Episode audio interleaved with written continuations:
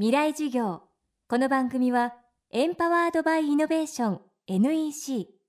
暮らしをもっと楽しく快適に川口義賢がお送りします。未来授業水曜日チャプター3未来授業。今週の講師は日本経済新聞特別編集委員野瀬康信さん。日本全国の食文化ご当地グルメを長年にわたり取材日経のウェブサイト列島あちこち食べるぞ B 級グルメなどでコラムも執筆しています。また野瀬さんはご当地グルメによる町おこしイベント B1 グランプリの顧問としても活動しています。地元への経済効果およそ600億円以上とされる富士宮焼きそば学会。この成功例はご当地グルメによる地域おこしが全国へ広がるきっかけとなりました。なぜ富士宮焼きそばは成功することができたのでしょうか？未来授業3時間目。テーマはお金をかけない地域おこし。でその富士宮焼きそばがですね富士宮焼きそば学会っていう地元の、えー、市民によるボランティアグループによって、えー、瞬く間にブランド化されてそれによって当初予想もしていなかったような経済効果が地元に発生した今あの政府は地方創生とかって言っていますけれどもその2000年頃っていうのは、まあ、バブルが崩壊したのが2001年なんですけれどももうその兆しがあった頃ですねバブル経済崩壊税収がダウンするっていうようなことになってきたわけです。ということはつまり行政に頼れない行政は何かしたくても税収がうんと減ってますからお金がない。で高齢化は進む人口は減るどうしたらいいんだと。言っても全くその効果的な方法が見つからなかった。その時に本当に希望の星のようにですね富士宮焼きそば学会というのは登場したわけです。市民のボランティアグループで焼きそば関係の人は一人もいないんですね。で、まあ、勝手連的にこうやったわけですけれども行政予算ゼロです。で箱物もいりません。なのに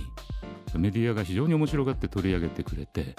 いろんな形であの注目されてですね一気にブランド化したわけですね。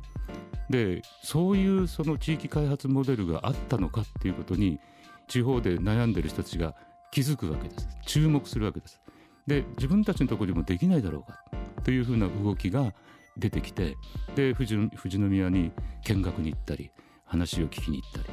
りでそれぞれの場所でそれぞれの地域に応じたお金を使わない行政予算を頼りにしない補助金頼りにしない箱物も作らない町おこし活動っていうのがあっちでこっちで生まれてきます。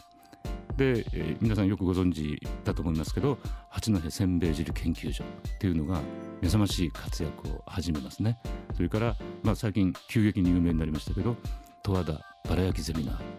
東北で盛んなんです結構ね。でそういう人たちがもの、えー、それこそお金もないので自分たちの知恵と汗と時間情熱そういうものだけでご当地グルメを旗にして地域を PR する。食べに来てください。そして街を知ってください。これがやっていることの全てです。ご当地グルメは元から地元にある食文化です。だからレシピや材料調理設備もほぼ地元に揃っていることが多くこれがお金を使わない理由の一つになっています。そしてお話に出てきた十和田バラ焼きゼミナールと八戸せんべい汁研究所という2つの団体はいずれも B1 グランプリで優勝を果たし地域活性に大きく貢献しています。八戸せんべい汁は青森県八戸市で江戸時代から存在する食文化ですがもともとごく日常の食事だったため本当にこれで町おこしをするのかという疑問の声もあったそうです。しかし実際には驚くほどの経済効果を地元にもたらしています。ご当地グルメっていうのが新しい観光の入り口になってるってことです。八戸せんべい汁が新しい観光の入り口として人を送り込むわけです。でどういうことが起きたかっていうと今までの観光統計では弘前青森八戸あるいは青森弘前八戸みたいなあの順番で八戸ってあの大きい3つの町の中で観光入り込み客数っていうのは3番目だったんですところがその観光統計の取り方を変えたイベントの時の何十万人何百万人って本当かどうか分かんないから正確に分かんないからそれをやめましょうと。で人数が比較的数えやすい正確に数えやすい通年の観光客だけを調べてみたらいつの間にか八戸がダントツになってたんですね。でそれは八戸せんべい汁研究所が活動した後にそういう変化が起きている。ということはせんべい汁食べてみたいね八戸にも行ってみたいねって思った人たちが大勢いて実際に出かけていったということがそれで明らかになったわけです。これは今までの従来のやり方では一挙にね県内の3つの大都市の観光入り込む客数を逆転するとかっていうことはできなかったんですがこの町を何とかしなくちゃいけないと思ってる市民がせんべい汁でやっちまったよ。成し得たっていうのはこれは大変なことだと思います。未来事業今日はお金をかけない地域おこしをテーマにお送りしました。明日も野瀬康信さんの講義をお送りします。